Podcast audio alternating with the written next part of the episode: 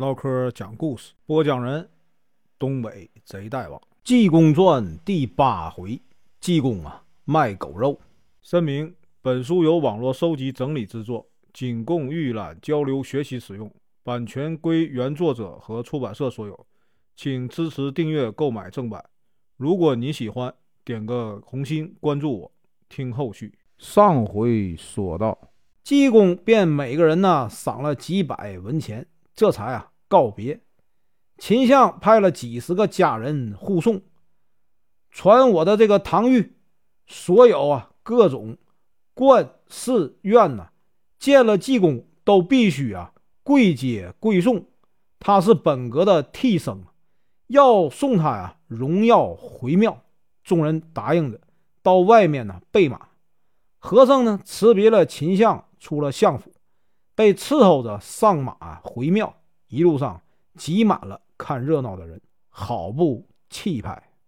今天啊，咱继续啊往下说。一天呢，济公来到钱塘门外，看见大道的旁边啊有一个卖狗肉的，在这个玉皇阁对过大影壁呀底下蹲着出宫。济公呢？睁开慧眼一看呢，暗灵光啊，击了三下掌，说呀：“哼，真是啊，世界上第一大孝子。我和尚不来救他呀，雷公一定会啊要了他的命。”想完呢，和尚就问他：“这狗肉是谁家的？”连问了三声，也没人呐回答。原来这个卖狗肉的姓董，叫董平，住在钱塘门内。家里呢，就一个老母亲呢和妻子韩氏。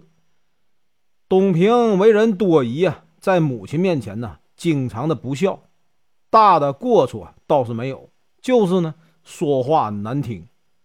大清早的起来啊，他就跟他母亲呢拌嘴，说他母亲呢不知好歹。韩氏呢是一位贤惠善良的妇人，时常呢劝他说：“老娘这么大岁数了。”你就不应该惹是生非，惹老娘生气。董平呢就不再说话了，出去啊做买卖。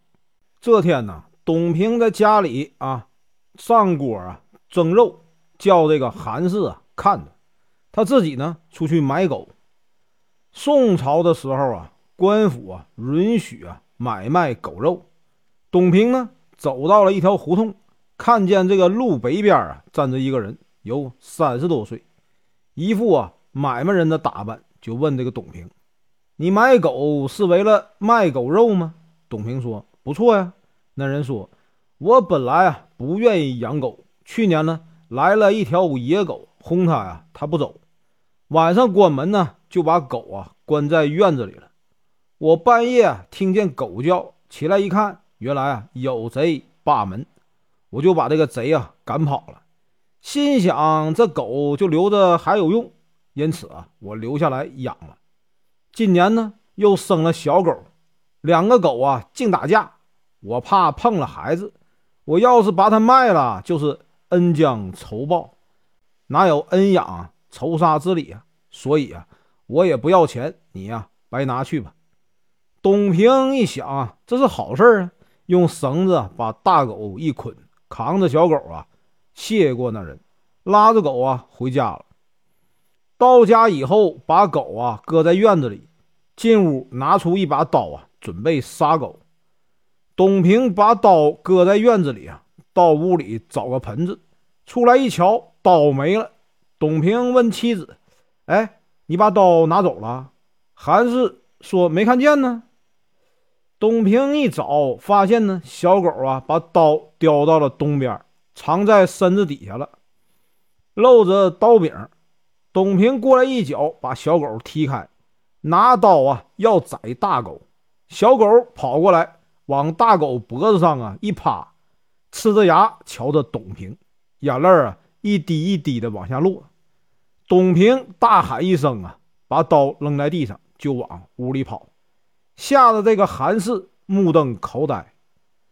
董平愣了半天，心想：连狗啊都知道自己啊从哪里来的，何况呢我还是个人呢？便把大狗啊放开，说：“我也不杀你了，你以后啊愿意在我这里啊，我有啊食有水的养你，不愿意在我这里啊，你就自己走吧。他到屋里呀，给母亲跪下说呀：“孩儿时常在您老人家面前呢无礼，罪该万死。还是说，只要你好好的在老娘眼前呢尽孝，咱们夫妻俩肯定会有好报。”董平说：“我今天呢把这锅狗肉卖了，明天呢改行做小本买卖，这血盆里的买卖啊我不做了。”说完呢，挑着担子到了外面。以往董平出来卖狗肉，挑出来啊，一会儿就卖完了。今天呢，走了十几条胡同啊，也没有开张。走到钱塘江大街玉皇阁照壁前，这个董平突然觉得个腹部啊疼得厉害，就把这个肉挑啊放在路边，自己呢躲到这个墙角里解手。只见从东边来一个啊穷和尚，就问呢：“这肉挑是谁的？”董平呢也没说话，心想：昨天在大街啊白要我两块狗肉，今天呢又来问我，不搭理他，看他怎么样。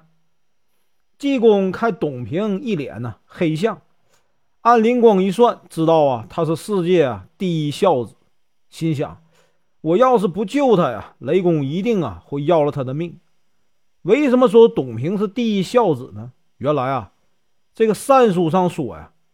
比如这个人做了一辈子好事，如果做了一件坏事，那书上啊注定啊说他是啊极坏的人。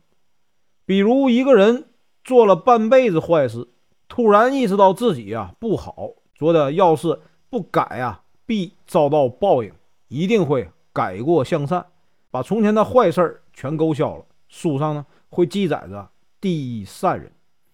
寡妇啊失节，不如老骥从良。